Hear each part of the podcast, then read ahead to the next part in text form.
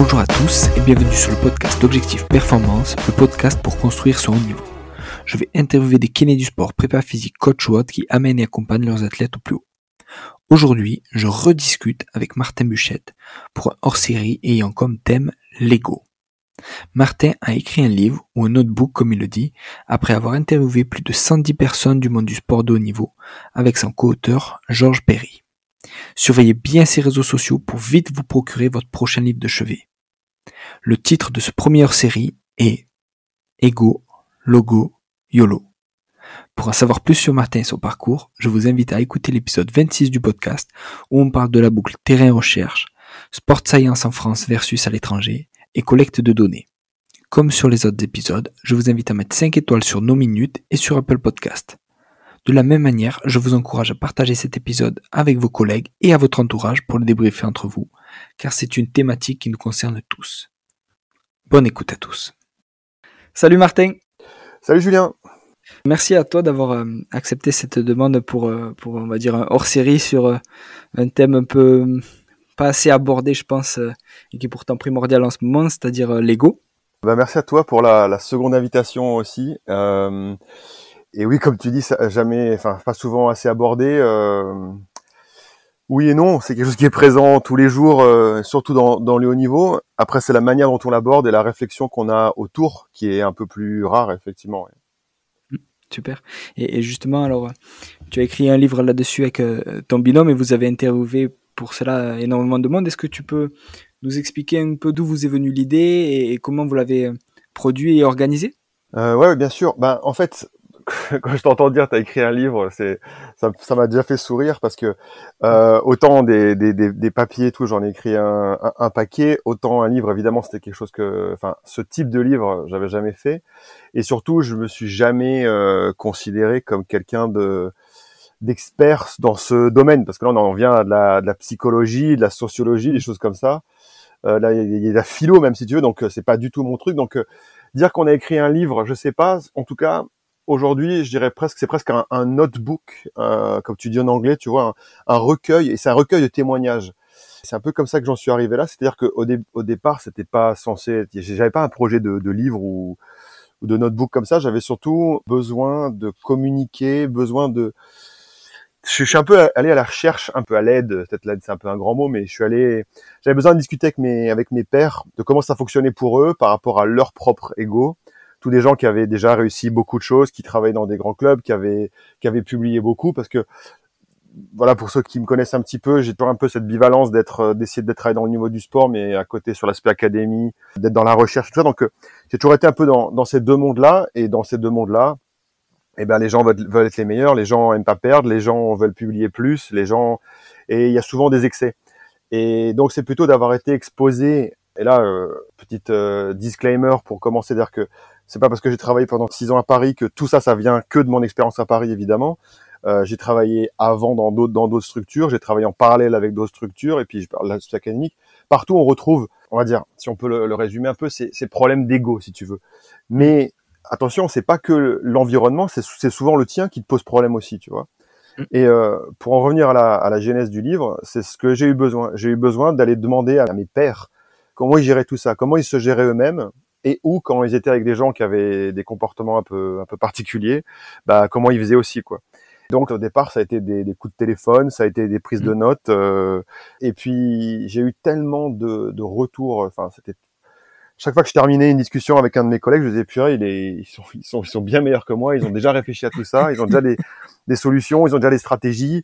Euh, quelle sagesse que j'ai pas, et je me disais c'est bon voilà, je me suis rendu compte que j'avais encore euh, à, à mûrir si tu veux. Mais je me suis vite rendu compte que je devais sûrement pas être le seul à être dans cette euh, dans cette quête de stratégie, de ce que tu veux. Et donc là, je me suis dit, bah faut que je prenne des notes. Donc là, c'est devenu un format d'interview beaucoup plus standardisé.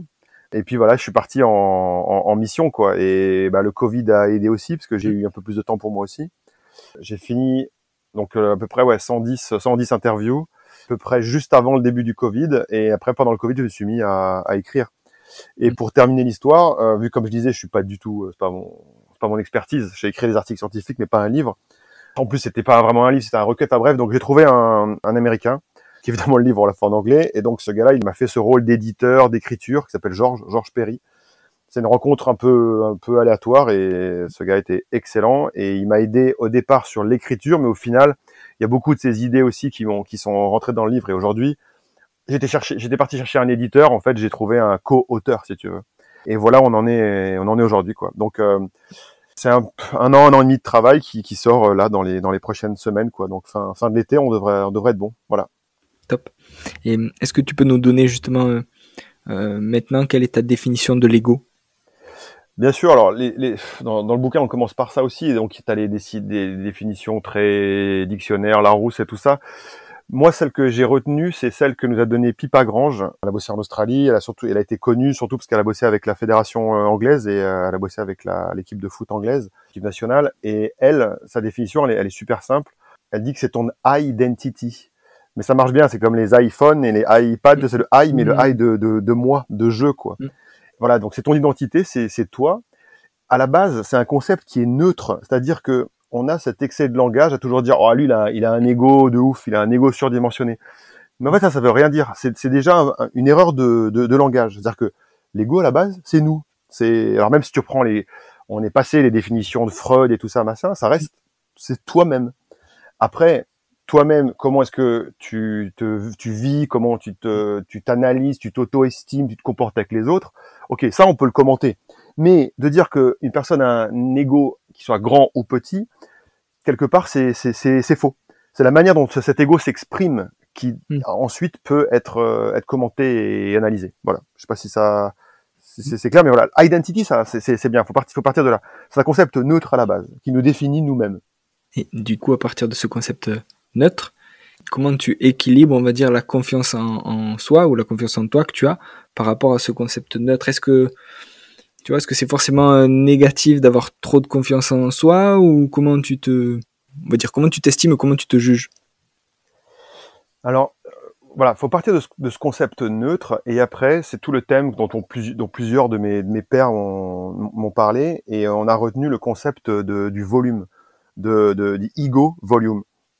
Dans l'idée que la manière dont tu vas le l'exprimer, si tu exprimes ton ego, c'est que tu as tendance à, à, le faire ressortir et à donc mm. à te mettre en priorité euh, en termes de, de, tes ambitions vis-à-vis des autres et tout ça. Donc euh, le volume, tu vas le tourner plus ou moins. Tu vas l'augmenter dans des situations où il faut t'affirmer et tu te retrouves euh, en face de grands joueurs ou en face d'une salle de conférence à 300 personnes. Là, tu as intérêt à le tourner, le volume, le, le tourner le up parce qu'il faut que tu, faut que la confiance en toi, tu l'aies, puis c'est ce qui va t'aider à te confronter à ces difficultés. Mm. Par contre, quand tu as cette maturité et avoir compris ce principe-là, il y a des, des, fois où le volume, tu vas le tourner, mais dans l'autre sens, et tu vas le minimiser. C'est une situation qui va te permettre d'être à l'écoute, de considérer les autres, d'avoir de, de l'humilité, d'avoir de l'empathie, des choses comme ça. Mm. Et donc tout ce concept de d'ego, volume et d'être capacité de, on parle de gestion d'ego, c'est encore un autre, un autre chose ça, mais de, déjà de gérer le tien, et de savoir mm. quand est-ce qu'il faut pousser et quand c'est qu'il faut freiner, eh ben, es déjà très bien parti. Parce que ça va devenir un outil plus que quelque chose que tu vas subir. Et tu peux très bien subir d'avoir un ego trop, avec un volume trop haut ou un volume trop bas. Et il y a des gens mm. qui ont, en gros, qui sont, il y a, y a, pas le bouton. Il est, il y a le, niveau, euh, le niveau sonore, il est, il est fixe. Et du coup, tu navigues un peu à vue et t'as pas cette capacité d'adaptation, quoi. Donc euh, c'est même un des apprentissages euh, pour moi, ou enfin une des conclusions très globales du, du livre, c'est euh, jouer avec le volume et euh, être capable d'accorder toi-même le volume en fonction de ton contexte et ton environnement. Mmh, carrément. Et s'il me vient la question justement de entre l'ego et, et l'insatisfaction. Tu sais, parce que l'ego, on va dire une certaine. Quand tu pousses le volume, ça te pousse à, à, travailler plus, à travailler plus de temps, à, vouloir être le meilleur et, et sans relâche, tu vois. Et est-ce que au final, si tu as tout le temps le volume à fond, est-ce que t'es pas malheureux? Tu vois, parce que tu passes à côté d'autres choses et parce que euh, parce que tu restes bloqué sur toujours plus, jamais satisfait, etc. Quoi. Exactement, exactement. Et c'est pour ça que ton plus grand allié ou ami dans, dans ce qui est ton développement personnel et la, réussite dans la vie, c'est évidemment ton ego parce que c'est ta volonté de vouloir euh, de vouloir être le meilleur et comme tu dis de progresser tout ça, c'est c'est évident. Si t'as pas d'ego, si t'as pas ta capacité à pousser ton ego, tu vas, t'y arriveras jamais. Mais après, à nouveau, c'est à ce degré de maturité, et c'est là que tu as des concepts un peu plus, là, on rentre un peu dans, dans, la philo, mais tu sais, on te parle de, mm. de ton ego et de ton âme, tu vois, ou ou quelque part, c'est un peu, voilà, l'ego c'est c'est le costume de Superman et t'envoie en permanence. Et comme tu dis, si c'est que ça qui te fait avancer, tu vas forcément être malheureux parce que tu vas, t'arriveras jamais à tout le temps gagner et t'arriveras jamais à tout t'apprendre, à tout connaître. Tiens, bah, dédicace à mon bon ami euh, Karim euh, Ader, lui, lui te disait ça, il te racontait ça de quand il était quand il était plus jeune, mais que t'es à l'université ou t'es au collège, euh, au lycée, t'essayes toujours d'aller draguer une fille de plus le week-end, mais tu t'aperçois vite que que t'arriveras jamais à toutes les attraper. Tu vois, c'est un peu c'est un peu ça. Et donc à un moment donné, c'était dans la dans la dans la roue du hamster. Et donc il faut être capable d'avoir ce euh, excuse-moi pour l'anglophonisme. Euh, bah, maintenant que je passe après Mathieu Lacombe en termes d'anglophoniste, je suis tranquille. Parce qu'il t'a parlé euh, avec les termes et tout ça, je vais te dire. en anglais, tu dis le, le, reality check, tu vois. Je le fais avec un accent français quand même, mais la réalité, elle est où? C'est-à-dire que t'en veux toujours plus, c'est sûr, mais il faut être capable et là peut-être d'exprimer plus ton ton, ton âme c'est l'aspect plus mm. plus émotionnel plus la, la, c'est ta, ta, source de vie d'énergie de de sentiments ce que tu veux. Et ça elle doit être capable quelque part de te de, de, de faire ce garde-fou. Donc tu peux très bien te dire ok je veux vraiment pousser mon ego au taquet parce que je veux me développer je veux grandir tout ça. Mais être capable de dire bon hey, à un moment donné c'est bon. C'est bon ça suffit. Tu vois quoi. Et où sont les priorités? Et ça en fait ça vient avec l'âge aussi parce que le discours que j'ai là je l'avais c'était je l'avais pas il y a il y a 10 ou il y a, il y a 20 ans c'était impossible. Parce que tu n'y vois que progresser être le meilleur. Non non non tu, tu, tu ne vois que ça quoi donc euh, la réussite sans avoir un, sans pousser ton ego c'est impossible mais à un moment donné être heureux c'est autre chose et tu as, entièrement raison de poser la question comme ça c'est que ça doit se dissocier c'est que ton ego il est il est nécessaire et indispensable à ta réussite. Par contre, être heureux, c'est très souvent être capable de diminuer le volume aussi pour toi. Tu sais ce qui est bon pour ton ego, mais pas forcément pour toi, tu vois. Voilà. Ouais, ouais. Et prendre du recul euh, là-dessus, euh, entre l'ego et ce que ce qu'il y a à côté, quoi. Et c'est ça, et ça, donc peut-être, euh, excuse-moi si on y vient peut-être plus tard dans tes questions, mais il y a une, le, le, livre, il est fait de, on passe sur des, des, des, concepts, comme tu dis, par rapport à que c'est un besoin pour réussir, des choses comme mm. ça. On passe par aussi qu'est-ce qu'il y a à faire, qu'est-ce qu'il y a à pas faire, un peu comme mhm. euh, des, en donnant des conseils, des choses comme ça. Et après, il y a toute une partie qui reflète un peu plus ma, ma vie un peu personnelle sur euh, sur ce qu'on vient de discuter par rapport à la fin. Faut être heureux quand même, tu vois. Et euh, pareil en anglais, il y a un chapitre qui s'appelle From Ego to YOLO. Et YOLO, c'est You live, You only live once. C'est de se dire, ok, à un moment donné, voilà. Puis quand tu as des événements un peu un peu difficiles qui dans, ta vie aussi, tu commences à relativiser les choses et qu'est-ce qui est vraiment important. Et donc le, le YOLO, c'est ça, c'est de dire, Ok. Donc il y a, y a l'ego, il y a, on parle, on, on, parle aussi beaucoup du, du logo dans l'idée, euh, tu veux bosser dans un grand club, tu veux gagner, donc tu as le super logo sur ton t-shirt, qui est toujours la course, la course poursuite de ce d'être ton ego en avant. Mais mais où est où est-ce que tu te retrouves toi-même, ton ego toi-même, ta personnalité, que tu te perds souvent à, à courir après le logo? Tu vois, à courir après le logo, tu perds ton ego aussi, parce que d'une part, tu veux avoir le logo, mais du coup, la plupart du temps, toi, tu finis par euh, compromettre tes idées, perdre tes valeurs, juste dans cette idée de garder le logo qui, lui, flatte ton ego en permanence. Tu vois? Donc, il y a cette mm. balance de, du logo, de l'ego et du YOLO et de, de vouloir euh, de vouloir revenir à des valeurs de, de, de vie et plus simples quoi donc euh, voilà quand je dis que c'est un, un, livre c'est de la c'est de la philo on, on, est on est tombé là dedans mais ce qui est ce qui fait l'originalité de ça c'est que c'est un livre en fait qui a été écrit par euh, un scientifique et un, et un journaliste euh, sportif sur un thème euh, philo. Et le truc, c'est que le contenu, il y, a, pas, il y a, y a trois quatre spécialistes de la psychologie qui nous ont aidés, mais sinon mmh. c'est c'est le prépa de Barcelone, le kiné de Liverpool et enfin c'est incroyable, tu vois comment dans nos métiers, tu te rends compte que les gens ont quand même une sacrée réflexion par rapport par rapport à ça, tu vois quoi. Mmh. Et, et voilà, par rapport à l'aspect, euh, bah voilà, faut être faut être heureux, c'est c'est ça passe par là et et ton ego n'est pas forcément ton meilleur ami de ce de ce point de vue-là. Mmh.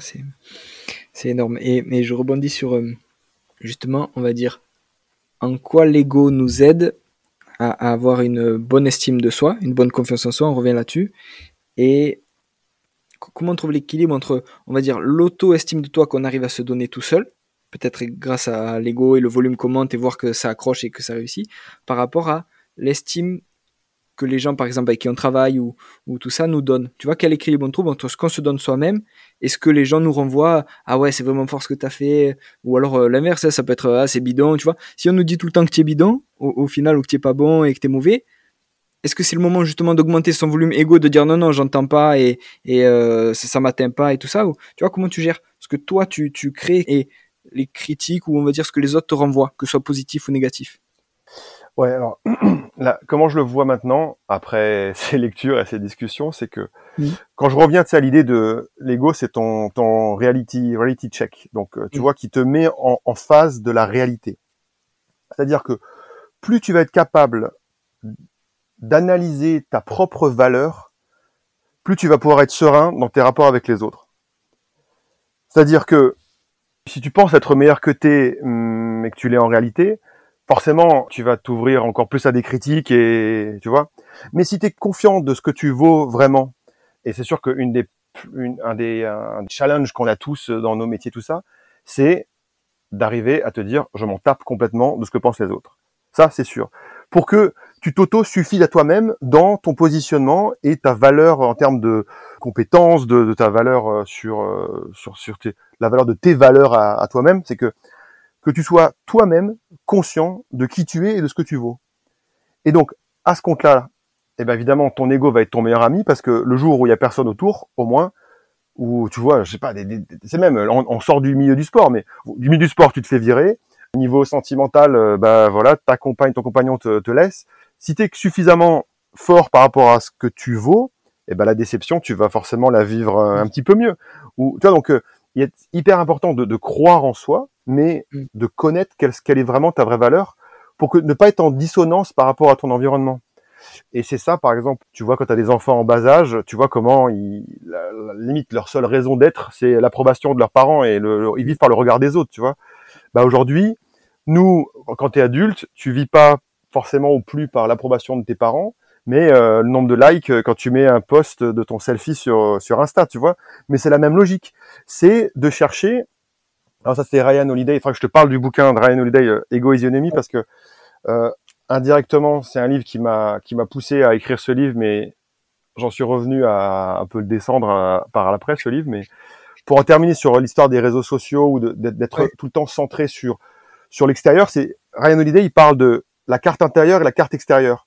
C'est que mm. plus la carte intérieure elle est forte, plus tu peux oublier quasiment la carte extérieure. Et la carte extérieure, c'est justement l'approbation et le regard et le regard des autres. Et euh, c'est le, je dirais, c'est le début de la fin si c'est ta carte extérieure qui te fait, qui te fait avancer et qui te permet de t'auto-estimer. Si tu t'auto-estimes en fonction mm. de la carte extérieure, bah t'es mort. Tu prends l'exemple d'Instagram. Le jour où il y a un bug et qu'Instagram fonctionne plus, mm. comment tu vis pendant pendant deux trois jours? T'as plus, plus personne qui t'envoie des likes, plus personne ne t'aime, t'es mort. Tu vois Le jour où il change l'algorithme. Mais exactement. Donc euh, ça, il faut se le chasser immédiatement et euh, t'en reviens à te centrer sur toi-même. Après, plus facile à dire euh, qu'à faire. Il y a des événements dans, dans la vie, qui soient une fois de plus professionnels ou personnels, qui vont te faire douter de ta valeur. Et c'est là qu'il faut qu'il faut être fort et il faut arriver à y ramener de l'objectivité. Et c'est là que je reviens avec mon background, mon, euh, mon ma, ma, connotation scientifique, c'est de d'arriver à, à, évaluer ce que tu ce que tu vaux vraiment. Et là, du coup, tu peux tu gardes le cap, c'est évident, tu vois. Et justement, alors tu as, abordé un peu les réseaux sociaux. Euh, vous en parlez aussi dans le livre. Est-ce que c'est les followers, le nombre de followers qui fait la crédibilité de quelqu'un au final? Et, vous avez posé cette question euh, aux plus de 110 collaborateurs et, qu'est-ce qu'il en ressort? Qu'est-ce qu'ils en pensent? Ouais, bah, c'est évident, c'est qu'il y a un biais énorme, il y a un biais énorme par rapport à ça. Et euh, tout le monde l'a fait, tu, sais, tu rencontres quelqu'un ou des fois même maintenant aujourd'hui, t'as un rendez-vous avec quelqu'un, il y a un nouveau staff qui arrive, un nouveau joueur ou j'en sais rien, tu dis, tu fais un petit Google vite fait, tu dis, oh, putain le gars il a déjà 30 000 followers, ça va être un, ça va être un, c'est un tonton quoi. Tu vois, on peut pas s'en empêcher et je suis le premier à, à, le regarder aussi. Mais bon après, ce qu'il faut toujours garder en tête aussi, c'est que à part, on va dire euh, des, des, sportifs de très haut niveau ou les politiques qui ont des, euh, des content managers et qui ont des mecs qui leur font leur Instagram et tout parce que c'est devenu c'est devenu des images publiques. Là, sinon, nous, à notre niveau, on, on se fait nous-mêmes nos contenus. Tu choisis toi-même mm. la photo que tu partages. Donc forcément, c'est quoi ton biaisé? Parce que tu partages que des photos où c'est ton bon profil, tu as l'air costaud, tu fais du truc, on te voit. Donc évidemment, tu sais qu'à la base, tout ce qui est sur les réseaux sociaux, c'est biaisé. Donc ça, c'est l'utilisation des réseaux sociaux que j'aime pas, pas vraiment, pas du tout. Si tu veux, je trouve qu'il enfin j'aime pas. Chacun fait ce qu'il veut, mais je trouve qu'il qu sert pas à grand chose et qui est voilà, on, on, joue la carte extérieure, la carte externe et ça sert pas à grand chose. Là où j'aime les réseaux sociaux, c'est le c'est le partage.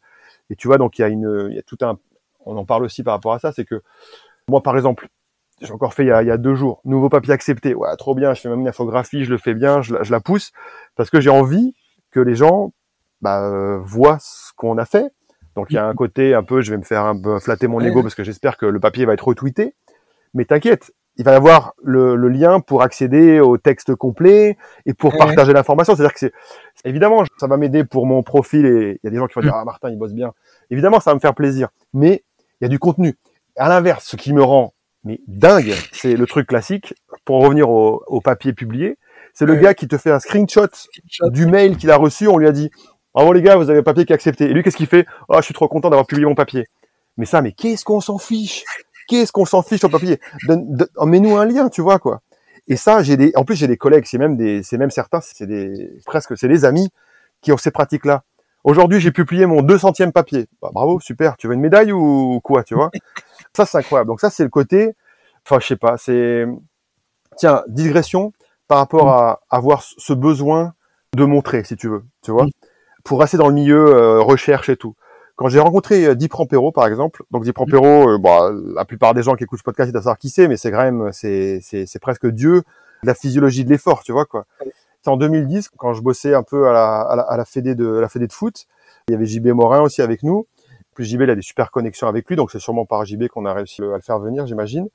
Et euh, il y a Laurent Bosquet aussi, tu vois, donc on l'invite à, à passer une après-midi avec nous à ce moment-là, il bossait sur euh, tout le nouveau concept de, travail métabolique, puissance métabolique, tout ça. Et donc moi, je rencontre, euh, je rencontre Dieu euh, à table et euh, tout de suite, je dis, waouh.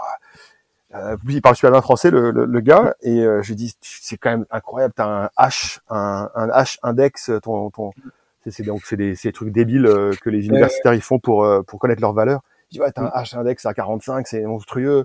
Ton papier, celui-là, il a été cité 800 fois. Enfin, tu sais, je suis, je suis fan. Et lui me dit mais je sais même quoi de, il sait même pas de quoi je lui parle quoi. Il me dit bon euh, alors tu me passes l'eau fait s'il te plaît là? et là tu dis purée le, et en fait tu dis mais oui mais mais mais évidemment il a, il a pas besoin de son achat index, il a pas besoin de tweeter parce que les mecs en fait tout le monde a lu son papier euh, coût énergétique euh, 1986 c'est le papier que sûrement moi j'ai cité le plus souvent. Euh, on, a tous construit euh, notre notre recherche sur sur ce papier là donc euh, c'est sûr qu'il a, il a plus, il a plus rien à montrer, tu vois quoi. Et ça, tu vas le retrouver à tous les niveaux avec la, la, la sagesse des, des, anciens, si tu veux, qui n'ont plus rien à prouver, qui n'ont plus rien à prouver, et donc eux, ils vont pas aller euh, se faire des selfies euh, tous les trois jours sur euh, sur Insta. Ils ont pas besoin de ça. tu vois, il n'y a pas que l'aspect générationnel et qu'à cette époque-là, ils n'avaient pas Instagram, mais c'est que ils ont pas besoin de ça parce qu'ils ont leur, leur reality check, il est très clair. Ils savent, ils savent au fond d'eux qu'ils ont révolutionné la physiologie, donc ils n'ont pas besoin de te le dire. Ah, tu, tu, tu, vois quoi La carte externe, elle, elle existe même pas quoi. Ouais, y a pas besoin. Et ça, il y a, y a, tellement à apprendre de cette. C'est même plus loin que de l'humilité. C'est presque du bon sens quand t'es quelqu'un standard de mm. de Dim Prampero, t'en as d'autres. Et là où ça mm. devient un gros problème, c'est quand t'as des gens qui ont pas du tout ce niveau-là, mais qui prétendent qui prétendent l'avoir. Et, et là, donc, on en revient à cette dissociation entre là où le gars pense être et comment il agit versus ce qu'il a vraiment fait tu vois. Et là, euh, pareil, j'en ai, t'en, as, t'en as plein des exemples où euh, tu arrives sur des conférences, les gars, il, les gars, il, il a été invité, donc euh, bah écoute, c'est chouette. Donc on vient l'écouter. Il doit traiter d'un sujet, je sais pas, il a traité, je sais rien de les tests, les tests dans le football, tests aérobie dans le football. donc il y a 200 tests qui ont été faits depuis depuis 150 ans. Et le gars, il te parle que de son test et sur les 55 références de la présentation, il y en a 49, euh, il est premier auteur, et la cinquantième, il est dernier auteur. Et là, tu dis, mais les gars, tu vois, et, et ça, c'est que le mec, il a pas du tout ajusté son, son truc. Il est toujours dans le mode, il faut que je prouve. Alors que s'il a les 50 publiés, ben, il a plus besoin. Tu vois, enfin, on a tellement des histoires. Là, je te fais un exemple de conférence. Et après, c'est pareil par rapport à, ça peut être des, des joueurs, ça peut être des staffs, où les gens ont en permanence besoin de prouver, alors qu'ils n'ont pas besoin. Je veux dire, si t'es es dans son, t'es dans ton job, t'as été recruté. A priori, tu dois faire les choses correctement. Bon, bah, fais ton job. Pourquoi t'as besoin de continuer à prouver, de montrer Et tu vois, ça c'est toute une autre partie aussi dont on discute beaucoup sur euh, les gens qui se trompent. C'est-à-dire que les gens qui ont toujours le volume à fond, quand il n'y a pas besoin de l'avoir à fond. Comme je t'ai dit, il y a des fois, il faut l'avoir à fond. Il y a des fois, il faut être capable de dire, oh, putain, là, là, là, je, là, je le, là, je le monte le volume parce qu'il va falloir que, que je me, que je me confronte à cette situation et il faut que je, faut que je montre que, que je suis là. Mais, je sais pas, euh, t'es, préparateur physique, il y a un échauffement à faire et après, t'as juste à regarder le, le reste de l'entraînement. C'est bon, l'échauffement est fini, bah, reste tranquille et profite d'entraînement. T'as pas besoin de venir et de critiquer quelqu'un d'autre ou, tu vois, je veux dire, par exemple, c'est un, exemple. Eh ben non, ces gens-là restent avec le, le volume tourné vers le haut parce qu'ils se rendent pas compte, parce qu'ils restent dans cette idée de, alors là on en vient, tu sais, c'est, la, alors pareil, en, en, anglais tu parles du, c'est un zero sum game, c'est-à-dire que c'est, c'est un jeu sur lequel si toi tu gagnes, ça doit forcément être au dépend d'un autre. C'est-à-dire par exemple, t'as, Ouais, t'as 10 billes ouais. sur la table, si t'en gagnes, si t'en veux 6, eh ben il y en a un qui va en a que 4. Tu vois? C'est un peu sur l'aspect survie. Ou euh, dans l'aspect survie, t'as un bouquin aussi qui est intéressant. Un mec qui s'appelle Taylor, qui s'appelle The Fall, qui te raconte un peu la genèse de l'ego et de ses comportements égoïstes. Il te raconte aussi que dans les années, euh, je sais pas, c'est l'âge de Pierre, 4000 ans, 4000 ans avant Jésus-Christ, donc enfin après l'âge de Pierre, mais où euh, les gens vivaient d'amour et d'eau fraîche. euh, Il n'y avait pas beaucoup de monde sur Terre. euh, Mm. Ils avaient qu'à se lever de leur, de leur grotte euh, ou de leur tente. euh, Il y avait des fruits qui poussaient partout. Donc forcément, tout le monde s'aimait bien et tout le monde allait bien. Et puis un jour, il y a eu une, une grosse sécheresse. Et puis du jour au lendemain, il y avait plus de fruits euh, qui tombaient des arbres. Il fallait aller chasser. Et ben là, les gens, ils ont commencé à être beaucoup moins euh, peace and love. Et ils ont commencé Mm. À rentrer dans ce truc. Bah, s'il y a trois gazelles, et ben c'est moi qui vais les manger. Et si mon voisin il mange pas, j'en ai rien à fiche parce que moi, je veux survivre. Tu vois quoi Dans cette idée de du zéro somme. C'est soit c'est soit lui, soit moi. Et donc, dans les environnements qui sont quand même très où tu as le gros logo, tu vois, ça tout le monde tout le monde m'en a parlé sur les 110 personnes, euh, plus le logo était gros, plus ces histoires revenaient, cette idée de il faut survivre. Alors, il faut survivre pour manger à la limite et tu as trois enfants eh ben si une fois tu marches sur les pieds du voisin parce que tu veux donner à manger à tes enfants, bah c'est peut-être important, faut survivre.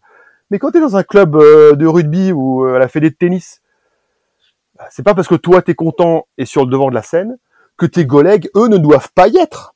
Parce qu'a priori sur la scène, il y a sûrement la place pour s'asseoir à deux. Tu vois, Mm. et ça que les gens comprennent pas, c'est que OK, il faut survivre et il faut montrer qu'on est là pour survivre dans des dans, dans des environnements tels parce que la concurrence est rude, mais t'es Mm. pas obligé de, se- de faire ça aux dépens des autres. Tu vois Et le gros problème, il est là. Le gros problème, là où ça devient toxique, et aussi pourquoi j'en suis venu à réfléchir sur euh, ces, ces questions et ce bouquin aussi, c'est de se dire, l'ego est nécessaire, mais t'as pas pour autant besoin de faire ça au détriment des autres. Où est ton intégrité là-dedans Tu vois quoi? C'est là que, une fois de plus, c'est les gens qui ont pas cette maturité-là de se dire, non, non, mais moi je pousse mon ego parce que je veux être là. T'as as raison de le faire, et il faut le faire, mais pas au détriment des autres. Qu'est-ce que ça change pour toi que l'autre ait la tête dans le sable ou qu'il soit à côté de toi sur la chaise? Ça change rien du tout. Donc, occupe de toi et continue à pousser. Tant mieux si tu continues à progresser. Tout monde va progresser avec ça, tu vois. Et ça, les gens ont du mal, ont du mal à basculer et, à, se rendre compte que l'un n'empêche pas l'autre, en fait. Et là, t'en en arrives à ces comportements déviants. Et là, on a notre chapitre euh, 3. Il est juste, euh, il est juste amusant parce que là, et on- volontairement, on a enlevé toutes les, il a été complètement, il est complètement anonyme ce, ce chapitre. Et là, on raconte toutes les, on appelle ça les, les ego fuck ups, où, euh, où là, les, les gens se sont amusés à raconter les, des trucs qu'ils ont, qu'ils ont vus, de, de gens qui sont complètement dans, qui ont les œillères et qui se rendent pas compte que, que c'est pas parce qu'ils poussent pour le leur qu'ils doivent, ils doivent pas pousser, enfin, ils doivent aller contre les autres, tu vois. Et, et après, on arrive à les, à les erreurs, les, les erreurs de, d'excès de confiance de soi et tout. Et là, ça, c'est la partie un peu amusante du, du livre aussi sur ces, sur ces excès, ce manque de hauteur. C'est un peu un, un, mode de pensée qui est un peu, un peu petit euh, dans, dans sa tête, tu vois. C'est clair. Et justement, alors je, je tease un peu pour euh, l'autre hors série qui, qui, sortira, que j'ai enregistré avec euh, JB Morin, qui sort dans quelques semaines, où on aborde justement tout l'aspect euh, réseaux sociaux et, et, quelle utilisation en faire et euh, comment l'utiliser au mieux pour apprendre un maximum de choses sans gaspiller du temps, entre guillemets.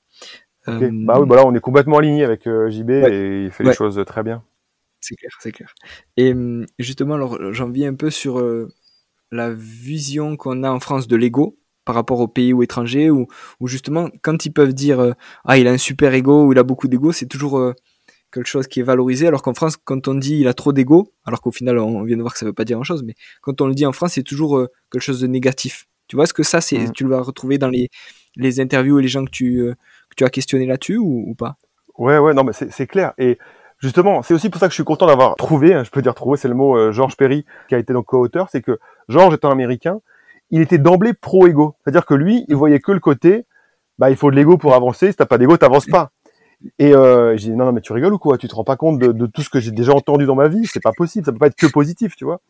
Et du coup, le bouquin était beaucoup plus balancé. C'est-à-dire que j'en revenais à Ego is the Enemy de Ryan Holiday. C'est que lui, il l'a écrit que sur ma vision un peu extrême initiale en disant l'ego, ça va te, ça va te perdre à un moment donné.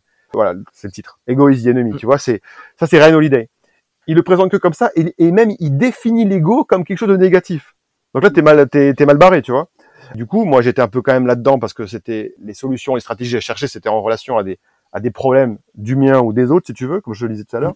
Et donc, Georges est arrivé en disant non, mais attends, en, Amérique, on a besoin de l'ego, on, on prône l'ego, on pousse, on récompense les égos, tu vois. C'est intéressant les, les différences culturelles par rapport à ça, les approches. Et comme toujours, il y a énormément à apprendre des autres cultures, des autres pays. Du coup, moi, je suis passé par une phase où, euh, bon, c'est des questions qu'il y a 10-15 ans, je me posais même pas, parce que le plus important, c'était euh, la séance de muscu ou euh, les statistiques, tu vois, je veux dire. Donc, j'y pensais. Puis, il y a 15 ans, quand j'ai commencé à me retrouver dans ces situations un peu particulières, bref, donc, je suis passé par une phase où je savais même pas de quoi, enfin, j'y pensais même pas à une phase à me, à, me rendre compte des éventuels problèmes que ça pouvait poser. Et c'est monté que linéairement avec le temps et les expériences que c'était de plus en plus un problème à tous les niveaux. Donc j'ai vu que l'aspect problème. Donc j'en suis passé à une phase où j'en étais avoir, après avoir lu cinq fois Zigo et à me dire non non il faut que je tue mon ego c'est fini parce que c'est tellement une source de problème autour de moi que ça doit aussi être une source une source de problème pour moi donc j'en suis été à, à, le tuer entre guillemets mm-hmm. Et au travers de les interviews, l'écriture de livres et euh, le travail de Georges aussi, eh ben, je l'ai récupéré. Donc euh, là, c'est hyper perso ce que je te raconte évidemment, mais je suis passé donc par une phase de de non à oui, bien sûr, mais maintenant avec cette euh, maturité du volume et de la compréhension et de tout ça quoi. Et c'est voilà, peut-être il y a des gens qui écoutent ça, genre ma femme, je raconte tout ça, elle me dit bah, t'avais besoin de passer un an et demi pour ça. Elle, elle avait déjà tout compris. Donc il y a des gens qui sont beaucoup plus intelligents, et surtout beaucoup plus matures que je l'ai été ou qui ont des sensibilités différentes. Donc a des gens, ils ont peut-être déjà même, ils ont déjà arrêté d'écouter le podcast, s'ils disent, qu'est-ce qu'ils racontent, on le savait déjà.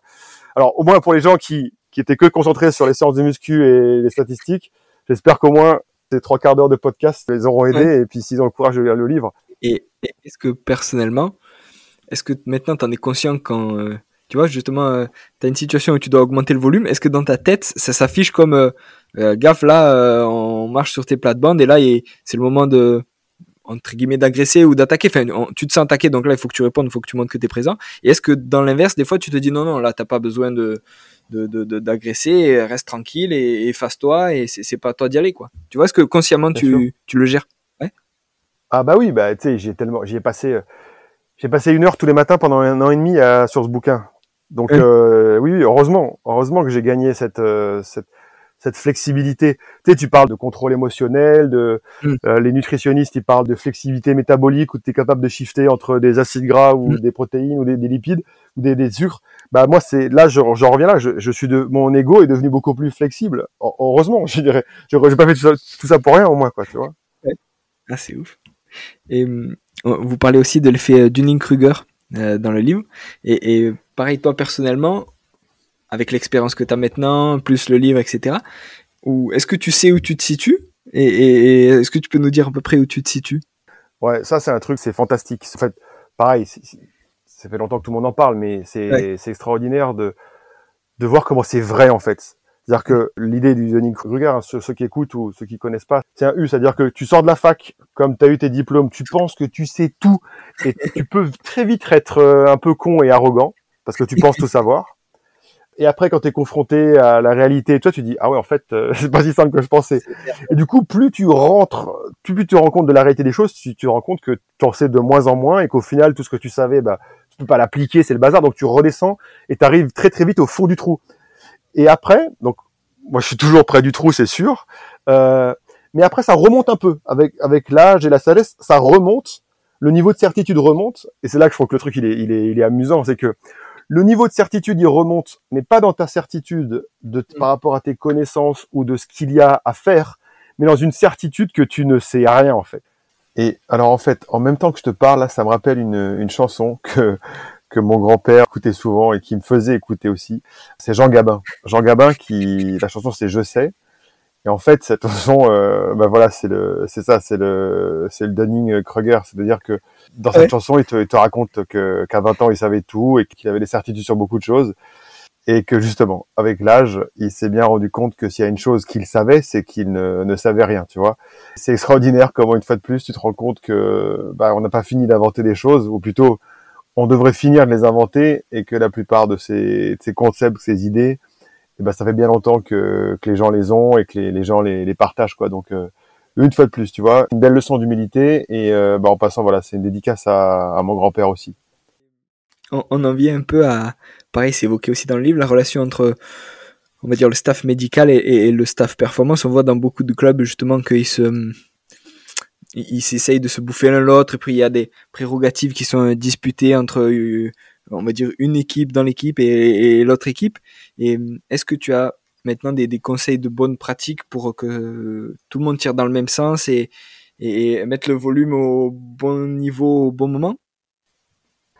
Si tu veux, sur, le papier, c'est une telle évidence qu'il faut travailler en équipe et que si chacun tire la couverture à soi ou va dans son dans son propre son propre direction, ça va pas marcher. Mais voilà, c'est sur le papier. Les stratégies, quand tu es dans, alors, bon, tu prends l'exemple médical, prépa, oui, souvent, mais je vais te le trouver euh, à tous les niveaux. Euh, c'est à la plonge euh, versus euh, au service dans un restaurant. Tu vois, enfin, tu, tu c'est partout.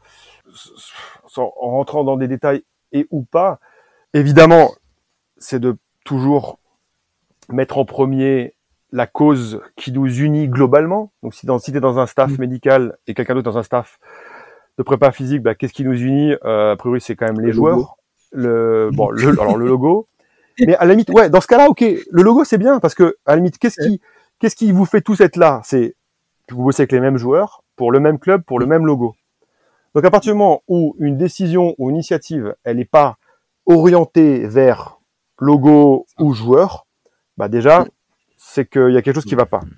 Et euh, ça arrive hein, que des staffs prennent des décisions plutôt en fonction de, de ce qui les arrange eux, de leur de leurs préférences, de leur bon, ça c'est sûr. Donc il y a à avoir un, un, but un but commun. Tu vois ça aussi, on a on a un chapitre là-dessus sur euh, de faire en fait d'arriver à canaliser certains comportements égoïstes ou égocentrés, de les canaliser avec justement tout ce qui est euh, ce qu'on appelle la team culture, ou tu vois l'esprit le, de groupe. Euh, c'est là que tu as l'exemple l'exemple du rugby, c'est fantastique, tu vois, ils te disent c'est c'est ça reste ça reste euh, imbibé le rugby de cette idée euh, les All Blacks ils te disent euh, no dig heads allowed. Donc euh, voilà traduction vous traduirez. Ou tu as Kevin McLaughlin avec qui avec qui je bosse aussi lui te dit la, la culture d'équipe c'est un, c'est un torrent. Mmh. c'est un torrent c'est une rive un torrent avec un courant un courant de ouf. Et quand tu arrives dedans eh ben le courant est tellement fort que tu peux pas toi individuellement tu te fais emporter. Normalement, normalement c'est ça. Normalement c'est euh, tu fais partie d'une équipe, et ben si tu mets quelque chose en place où toutes tes décisions elles doivent être pour quelque chose de plus haut que toi, qui est donc l'institution, le logo, le joueur, tout ça. Bon ça c'est sur l'aspect global euh, et c'est quelque part qui est plus lié à comment la structure est organisée en termes de leadership et tout ça. Donc ça, bah, évidemment c'est hyper important, mais c'est pas quelque chose sur lequel tu peux forcément jouer toi toi-même. Et ça j'en reviens à l'idée du livre qui est plutôt ton petit ton petit livre de chevet euh, quand tu es en galère en disant tiens en fait qu'est-ce qu'ils ont dit les, les, les, copains pour comment mieux gérer le truc?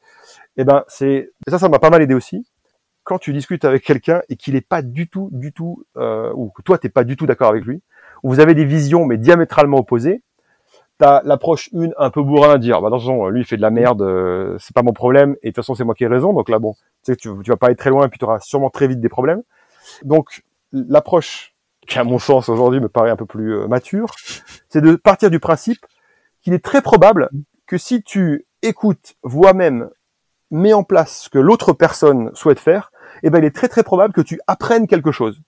Et comme tu as ton ego qui veut tout le temps que tu progresses et tu veux toujours être meilleur, eh ben c'est fantastique parce que en acceptant, si tu veux, de alors tu peux dire que tu perds cette bataille, je suis même pas sûr mm. que tu vas la perdre, hein, mais en acceptant sur ce coup-ci de, de lâcher prise sur là-dessus, eh ben tu te mets dans une position d'apprendre. Du coup, tu reboucles la boucle et du coup, ton ego va être satisfait. Parce que si ça marche, bon, ça va te faire chier un peu parce que tu vas un peu prendre en ton orgueil, mais tu auras appris quelque chose. Et puis si ça marche pas, c'est encore mieux parce que ça va te conforter dans ce que tu pensais. Donc tu auras appris et tu vas sortir encore plus flatté. Donc c'est top. Ça, je pense, c'est une super bascule en disant, tranquille, on va apprendre quelque chose. Après, évidemment, faut en tirer les conséquences et qui avait raison, qui avait pas raison, quels sont les. Ça, on en est par rapport à qui devient euh, responsable ou pas. Ça, c'est carrément autre chose.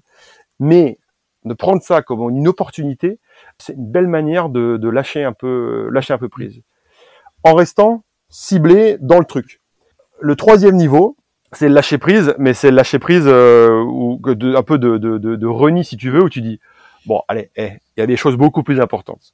Tu vois, et là t'en viens plus euh, lecture stoïque, trucs comme ça, dans lequel je suis passé aussi, où tu dis bon, écoute, allez, c'est bon, on voulait courir à 12 km heure, on court à 14, mm. eh, c'est pas très grave. De toute façon, voilà, c'est pas moi qui contrôle. Toute la philosophie stoïque, c'est c'est que tu contrôles pas ce qui se passe, mais tu contrôles la manière, la manière dont tu réagis. Tu vois, c'est toujours autour de ça. Donc tranquille. Et là où Ryan Holiday il va tellement loin, donc dans son daily stoïque, c'est le mois de décembre, il ramène tout à l'existence et à la mort. Mm. Donc c'est un peu, c'est un peu violent, mais quand on est au point que ton ego en prend plein la face, le, le, le, dernier dernier recours à toutes les solutions de dire parce que le recours à mi-chemin, c'est de dire bon écoute c'est pas grave, à côté de ça, je suis en bonne santé, euh, j'aime ma femme, euh, tu vois là, tu, tu relativises, mais euh, le dernier niveau de relativité, c'est de te dire bah je suis encore vivant quoi. Donc tu vois là, c'est sûr que tu peux, il y a plus rien de, de t'es au bout du bout quoi, tu vois. Euh, mais bon, ça c'est pas une solution, c'est un contournement. Et puis ça te fait pas avancer, ça te permet juste de mieux digérer le truc, ça te permet mieux d'encaisser les coups, tu vois. Alors que euh, tu peux apprendre. T'es gagnant quand même. Ça c'est énorme. Et après, ce qu'il faut arriver à développer pour être capable d'apprendre euh, des autres et situations là, c'est de développer quelque chose de tout simple, mais qu'on n'apprend pas non plus à l'école, c'est l'empathie. Cette capacité à se mettre dans la place des autres aussi, tout ça. Et ça, c'est quelque chose de que t'apprends pas, ou que c'est tes parents qui te l'apprennent. Tu vois, ça, bah, on n'a pas tous les mêmes parents, on n'a pas tous la même idée, et tu te rends compte dans, dans nos milieux où les gens avec le volume tellement coincé tout en haut que l'empathie, ils savent même pas ce que c'est. Parce que le volume, le, le, volume de l'ego est tellement haut que tu t'entends plus rien. T'entends plus rien. Tu vois plein de gens derrière qui te disent empathie, empathie, t'entends pas tellement le tellement l'ego et, et tellement le volume est à fond, tu vois quoi. Et ça, bah, c'est l'ennemi du team culture. C'est, c'est l'ennemi de du travail ensemble et, et, du respect, tu vois quoi. J'ai travaillé avec, avec avec tellement de gens qui d'un côté ne respectaient pas les autres, mais heureusement, il y a aussi plein de leaders et des, des grands coachs. Euh, je, sais pas, je peux te lâcher Laurent Blanc là, tu vois, parce que pour avoir été avec lui sur euh, avec deux équipes différentes, l'introduction avec le nouveau staff et les nouveaux joueurs les deux fois, ça a été la première chose, c'est que quoi qu'il se passe entre nous, je vous respecte en, tant que en, tant qu'homme et en, en tant que personne. C'est sympa comme entrée, tu vois, parce que tu sais derrière que tu vas t'embrouiller à des moments donnés mais d'avoir toujours un rappel que c'est pas un problème si on s'embrouille, j'ai rien contre toi, mm. mais j'ai m'embrouillé parce que euh, parce qu'on n'est pas d'accord et que moi j'ai la responsabilité, ce que tu veux, tu vois. Et donc d'avoir le respect qui engendre sur l'empathie. Après, on parle dans le livre aussi des stratégies, des stratégies très très concrètes et factuelles sur comment engendrer des, comment rentrer dans des discussions qui sont potentiellement euh, conflictuelles. Mm. Toi, j'ai fait une formation en ligne aussi là-dessus, des choses comme ça qui sont. Mais là, on, on, on sort de l'ego. On est plus dans gérer les, conversations et les, phases conflictuelles. Mais évidemment, ça passe par mettre ton volume tout en bas, ça c'est évident. Ça c'est l'entrée. Toi, souvent, on te dit, euh, ouais, il faut laisser ton ego à la porte. Hmm. Pareil, mauvaise expression, c'est pas juste. Rentre, mais avec le volume en bas. Et il est possible que pendant la discussion, à un moment donné, il faille le remonter vite fait. Tu vois?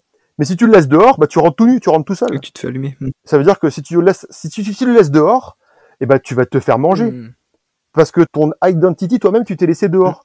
Ça veut dire qu'à un moment donné, tu vas pas pouvoir aller au bout de tes idées, tu vas pas pouvoir décider en accord avec tes valeurs, tu vas devoir, à un moment donné, tu vas te compromettre parce que tu l'as laissé dehors. Donc il faut le ramener avec toi. Hmm. Mais le, le, mais le, mais le contrôler. Yann, Yann Lemeur, il a, une, très belle expression quand il parle de parler avec des gens qui ont le volume bloqué en hmm. haut. Il dit, tu vas pour euh, désarmer une bombe, quoi. Tu sais pas où marcher. Enfin, tu, tu marches sur des œufs et tu, et tu vas avec le petit pinceau et t'enlèves euh, grain de sable après grain de sable. Tu vois quoi? Parce qu'à tout moment ça peut ça peut te péter euh, ça peut te péter la tête. Et là donc tu as besoin de ton ego là. Parce que tu as la confiance de pouvoir la désarmer la bombe. Tu vois? Tu vas pas tu l'as pas laissé dehors quoi. Donc euh, et, et, je rebondis sur l'empathie et sur le fait que quand tu montes le volume à fond, au final c'est difficile de garder l'empathie et ça fait penser à tu sais quand tu quand tu augmentes de plus en plus ta vitesse, au final tu vois de moins en moins le paysage. Tu vois, tu te focuses juste sur ce qu'il y a devant et vu que tu vas de plus en plus vite, ben, ça défile tellement vite que tu t'y attardes plus et tu restes concentré que sur, euh, sur toi, ta performance et euh, ton but. Alors que si des fois tu arrives à ralentir, à baisser le volume, bah, tu vois ce qui se passe autour, tu t'y intéresses et, et bah, du coup, au final, tu progresses aussi. quoi. Exactement. Mm. Exactement. Et est-ce que, donc on a parlé d'un parti, est-ce que pour les, les, on va dire, les jeunes qui nous écoutent et qui sont dans ce métier, mais je pense que c'est aussi applicable, à, comme tu disais, à, tous les, à tout ce qu'on vit euh, dans la vie quotidienne. Tu vois, ça peut être un couple, en, famille ou, ou dans d'autres milieux de l'entrepreneuriat ou autre. Est-ce que tu as des conseils pour les jeunes qui nous écoutent et est-ce qu'au final, si des fois on n'a pas assez d'ego, est-ce qu'on passe à côté de certaines... C'est Yann Lemeur aussi, je crois, qui dit ça dans ton livre, que, que des fois, peut-être qu'à avoir pas assez d'ego, on passe à côté de certaines opportunités, quoi. Ouais, bien sûr.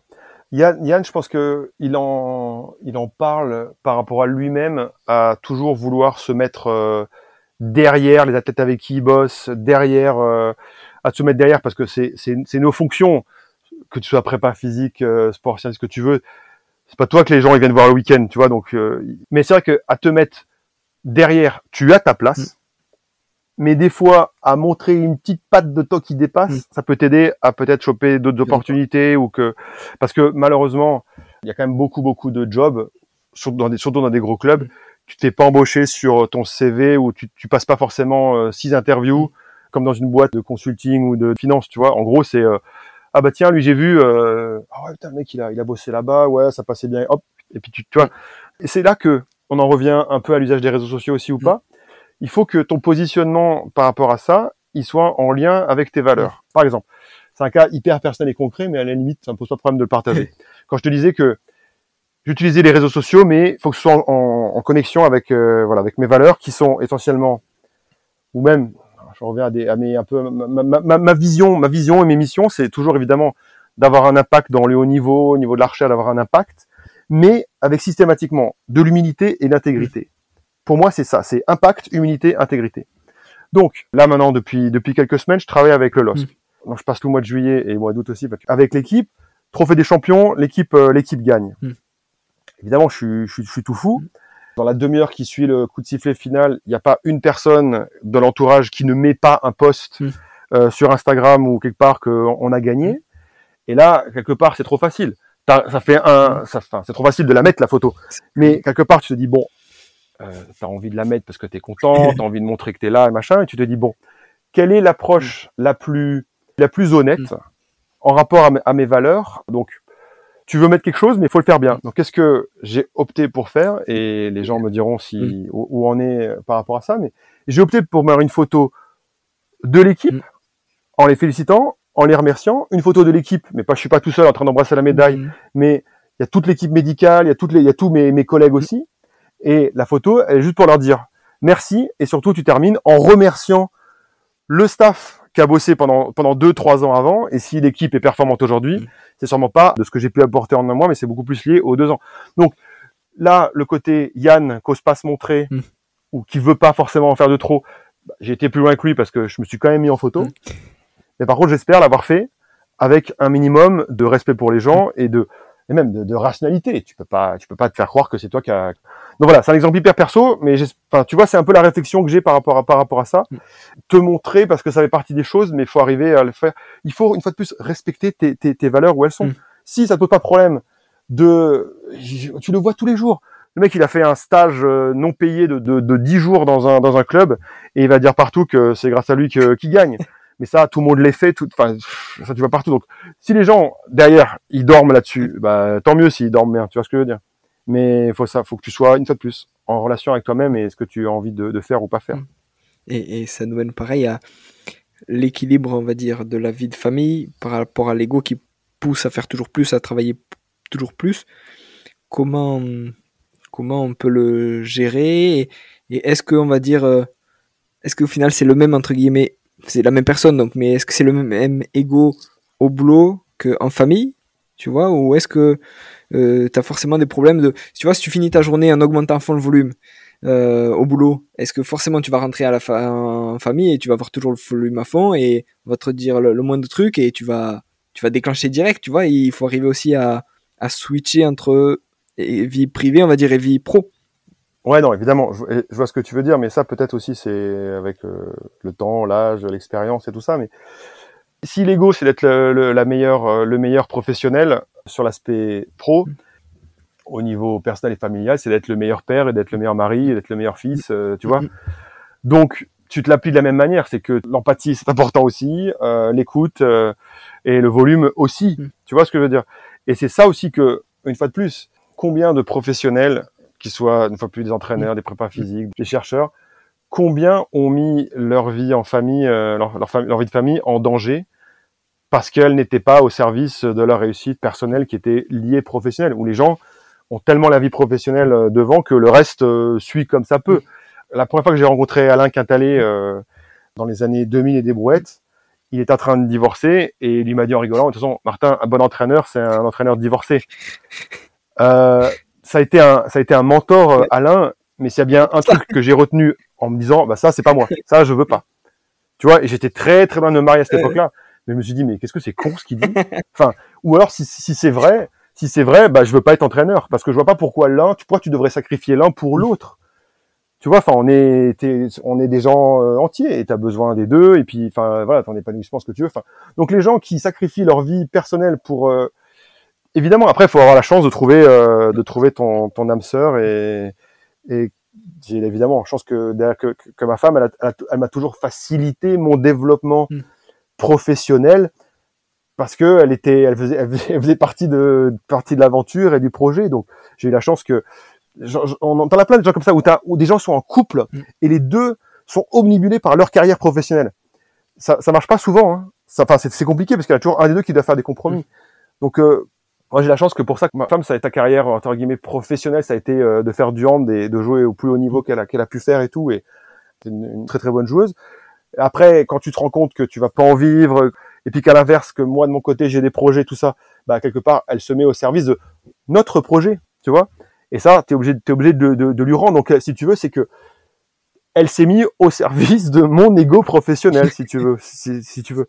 Mais, mais voilà. Après, donc ouais, genre ton ego, l'ego, l'ego pro, il doit être euh, ego perso aussi. C'était ça le début de la question. Il faut, faut en revenir là, c'est que tu vas être le, le, le meilleur père et donner le maximum euh, à, à tes enfants. Et après, l'étape plus loin, c'est que tous ces apprentissages et tout ce qu'on vient de discuter là et tout ça, c'est comment tu transmets ça euh, à tes enfants, qui sont, on en parle au début, qui sont tout le temps dans l'approbation des, des parents, est-ce que c'est bien, qu'est-ce que tu penses de ça et tout ça, et de leur dire, non mais ok, c'est bien, et d'être toujours derrière eux, de leur, c'est toi en tant que parent qui va leur les aider à développer leur, euh, leur confiance en, en eux. C'est évidemment que ça vient de toi, mais il faut qu'ils arrivent à se détacher de d'avoir du jugement et de, de ton approbation et tout ça Une quoi. carte interne. Et... Donc euh, et là voilà, c'est on en revient à les cartes internes, cartes externes et tout ça. Et quand tu vois, je vois, je vois des fois ma fille, elle est, fait un super truc en gym, en danse. euh, Il y a trois personnes qui n'ont pas applaudi, c'est le, c'est c'est un drame. Mais c'est mais c'est clair. Et je me revois dans des situations comme ça où où t'as pas suffisamment. Et à partir du moment où c'est un drame si trois personnes n'applaudissent Ouais. pas, c'est que il te manque encore. Ouais. T'es pas encore assez fort en interne. Ouais, ouais, d'accord. Tu vois? Ou alors, Et euh, c'est ça, c'est ça la, la discussion que j'ai avec elle, tu vois, par exemple. ou alors si ça arrive, moi si ça arrive pour mon, mon fils ou ma fille, je, je vais voir les trois personnes qui ont pas applaudi, je les force à applaudir comme ça, ça je fais complètement l'inverse. Non mais c'est- passionnant de, de dériver là-dessus parce que pareil en- entre les, les différentes cultures et tout ça, on voit des cultures, euh, bah, notamment on va dire un peu à l'américaine où euh, on a l'impression que les, les enfants sont hyper valorisés, que c'est tout le temps les meilleurs, qu'ils font un peu ce qu'ils veulent, qu'on dit toujours oui, que c'est interdit de dire non de ça. Et on voit d'autres cultures où, au contraire, on essaye de mettre un cadre beaucoup plus euh, restrictif parce qu'on le pense plus euh, constructeur et, épanouissant à moyen ou long terme. Mais c'est vrai que ce, ce- comment gérer son ego et comment construire un, un bébé ego ou un ego d'un enfant sans que, tu vois, en lui apprenant à le gérer, ben, à ces moments-là, ben, ta carte interne, c'est la plus fort. Comment construire une carte interne, on va dire, suffisamment solide pour que ce qui passe à l'extérieur euh, l'affecte pas dans sa construction, quoi. Ouais, et ben, reality check. Ouais. C'est ça la clé. C'est ça. C'est que à partir du moment où, tu sais où t'en es, la carte externe, t'en as plus besoin. Ah, c'est trop bien. Mais tu vois, pour apprendre ça à des gamins, ça doit être, ça doit être ouf. C'est en, pro- en pro- in- progress. Et pour finir, alors Martin, est-ce que tu- peux nous dire, toi, euh, on va dire au cours de ce voyage, parce que c'est presque un voyage un peu initiatique, hein, on a l'impression, qu'est-ce que, qu'est-ce que tu en retires Qu'est-ce que ça a changé pour toi Qu'est-ce que ça t'a apporté au final? Euh, bah, on a déjà un peu un, peu parlé, mais sur cet aspect de, de, flexibilité et donc voilà le, le, bon, le principe corps central du livre, c'est les, les, volumes et, et, tout ça, ça c'est c'est évident. Comme je t'en ai parlé aussi, ça m'a permis de, de, me réconcilier aussi avec euh, avec mon ego mmh. et de, de, de l'accepter et de te rendre compte que c'est ton meilleur c'est ton meilleur ami puisque c'est c'est toi en fait si tu veux.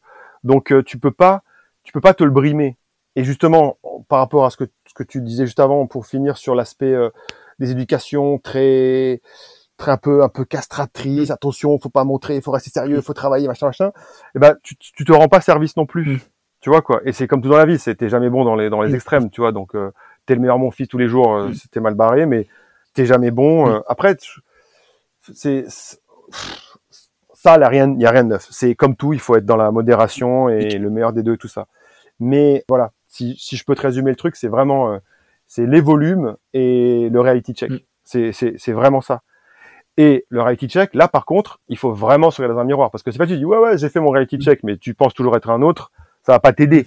Il faut être il faut être capable de vraiment s'auto-analyser et de vraiment objectiver. Là, on en revient avec une approche scientifique si tu veux ou ce que tu veux, mais de être réellement en capacité de s'analyser pour ce qu'on est vraiment et de ce qu'on fait et de ce qu'on dit et de qui on est, tu vois quoi. Donc euh, et, là du coup c'est intéressant. Si c'est une reality check qui est biaisée parce que tu as le volume en haut, bah tu arriveras arriveras pas, tu vois. Mais c'est ça. Volume et reality check pour moi c'est les c'est les c'est les deux points qui c'est des concepts que j'avais j'avais même pas pensé avant, tu vois. C'est top. Martin, parfait, merci beaucoup. Eh ben, euh, merci pour ton temps. Euh, je pensais pas partager autant de choses perso, euh, mais bon, voilà, voilà, un peu, mais bon, pour terminer, je dis, je dis vraiment, c'est que ce livre, qui est pas vraiment un livre, qui est plutôt un recueil d'interviews, de, si j'avais pu avoir ce bouquin il y a 15 ans, alors c'est sûr, j'aurais jamais fait tout ça, parce que quelque part, c'est toujours un peu dans, dans la difficulté, dans, dans l'essai-erreur, l'expérimentation que tu apprends et tout, donc quelque part. J'ai envie de dire, d'un côté, c'est le livre que j'aurais aimé avoir eu il y a 15 ans. D'un autre côté, je suis aussi content de ne pas l'avoir eu parce que j'en serais pas là aujourd'hui, enfin différemment mais euh, j'aurais peut-être été un meilleur professionnel, j'aurais peut-être été un, un meilleur euh, père, mmh. mari, enfant, ce que tu veux. J'aurais été parce que euh, voilà, tu, quand t'as quand t'as 20 ans, on en revient au Dunning-Kruger. Mmh. Quand t'as 20 ans, t'es tout en haut et tu penses que t'es es, très très rapidement un, petit con. Mmh. Et, et donc voilà, ce livre il est là, c'est pour pour les gens qui sont des petits cons en ce moment. il faut vite qu'ils qu'ils le lisent pour pour pour être moins longtemps. C'est clair. C'est un peu ça. Ben, merci à tous les petits cons qui écouteront le podcast. Bon, c'est un peu n'importe quoi cette, euh, cette conclusion, mais bon, c'est ce que je pense sur le moment. Enfin, c'est un peu ça l'idée. Merci beaucoup, Martin. À la prochaine. à bientôt, Julien. Merci. Merci. Salut. Voilà. Merci d'être allé au bout de cet épisode un peu spécial. J'espère que vous êtes régalés. Si vous voulez m'aider, le mieux est de partager cet épisode sur les réseaux sociaux, notamment Story sur Instagram. Parlez-en autour de vous et n'hésitez pas à me faire un retour ou à me proposer des personnes à interviewer. Pour l'épisode 34, qui sortira le mercredi 15 septembre, je discute avec Massamba Mbaye, kiné et préparateur physique, qui a aussi monté Cinétique Formation. On parle notamment de renforcement musculaire et de BFR, mais pas que. Massamba interviendra aussi au French Uncle Consortium de Strasbourg le 18 septembre. À suivre de près. Merci pour votre écoute, à très bientôt pour un nouvel épisode.